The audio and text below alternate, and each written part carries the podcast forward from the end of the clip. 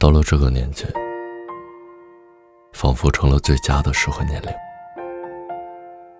身边的三两好友都开始了新的旅程。每次身处婚礼的氛围时，比任何的时候更有一种想要结婚的冲动。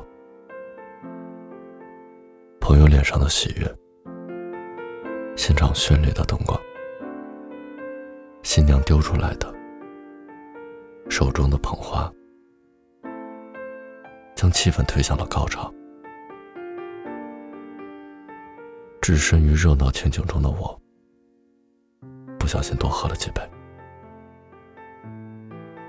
这些情景，我也曾偷偷的幻想过：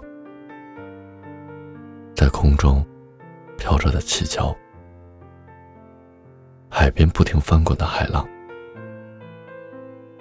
沙滩上留下的脚印，无名指上交换的戒指。都是和你一起见证的。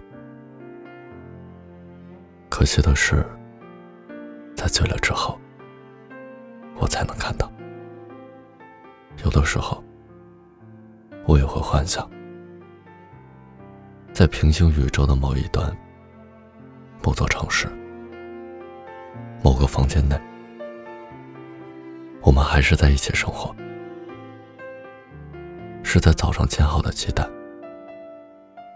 热好的豆浆，是洗衣机中嗡嗡的转动，是热水壶咕噜咕噜的冒着气泡，也是出门前的拥抱，在帮你擦掉嘴角的面包屑。